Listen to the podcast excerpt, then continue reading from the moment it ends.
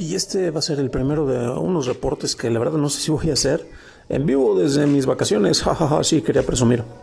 Y bueno, ahorita estamos eh, conociendo un poquito más del mundo de otros lados y estamos directamente en Johannesburgo.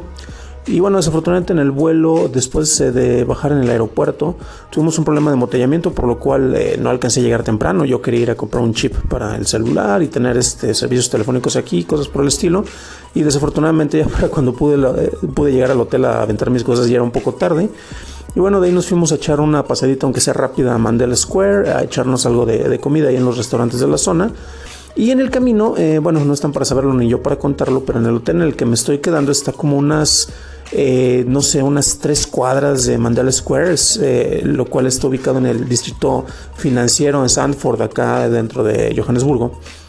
Y es interesante porque, bueno, el camino por el que estoy, em, estamos, digamos que aunque está cerca, no son cuadritas pequeñas, son cuadras grandes, son como 1.8 kilómetros o 2 kilómetros aproximadamente de distancia entre Mandela Square y donde me, donde me estoy quedando.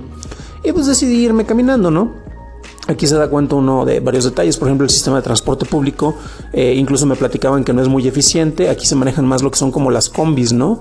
Em, lo cual eh, pues ahora sí que no le vi mucha diferencia con México, por aquí no pasaban tantas rutas y menos de, noche.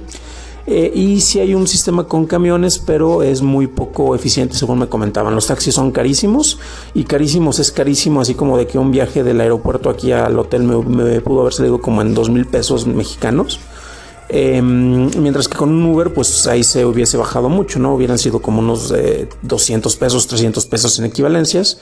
Pero también, bueno, como ya saben, como en todos lados las mafias de los em, taxis, pues tienden a marcar territorio y de hecho no te pueden levantar directamente desde el, eh, desde el aeropuerto, ¿no? Tienes, te tienen que recoger un poco más adelante. Pero bueno, llegando a Mandela Square, eh, estaba, hay una mega estatua de, Nelson Mandela en el centro. Ahí compartí una foto en mi perfil de Facebook, en privado, no creen que la van a poder ver todo el mundo. Y me llamó mucho la atención porque no sé si recuerdan el chiste, eh, alguno de los chistes en los cuales de repente pues a los negros no los puedes ver de, noche porque son negros, ¿no? Y tienes que esperar a que sonrían.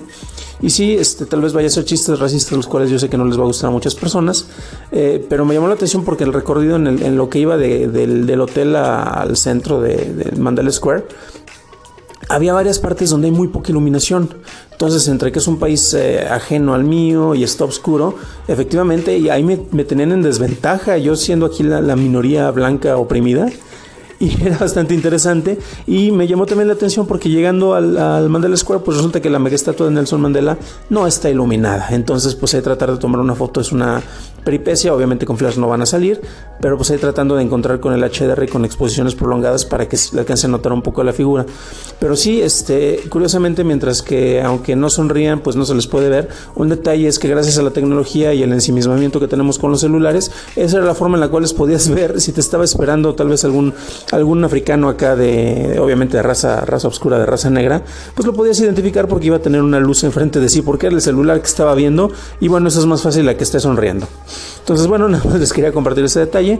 Luego, si no me come un león o algo por el estilo, pues estaremos reportando desde otras cosas que estaremos viendo por acá en lo que ven el camino. Y ahora sí está más interesante.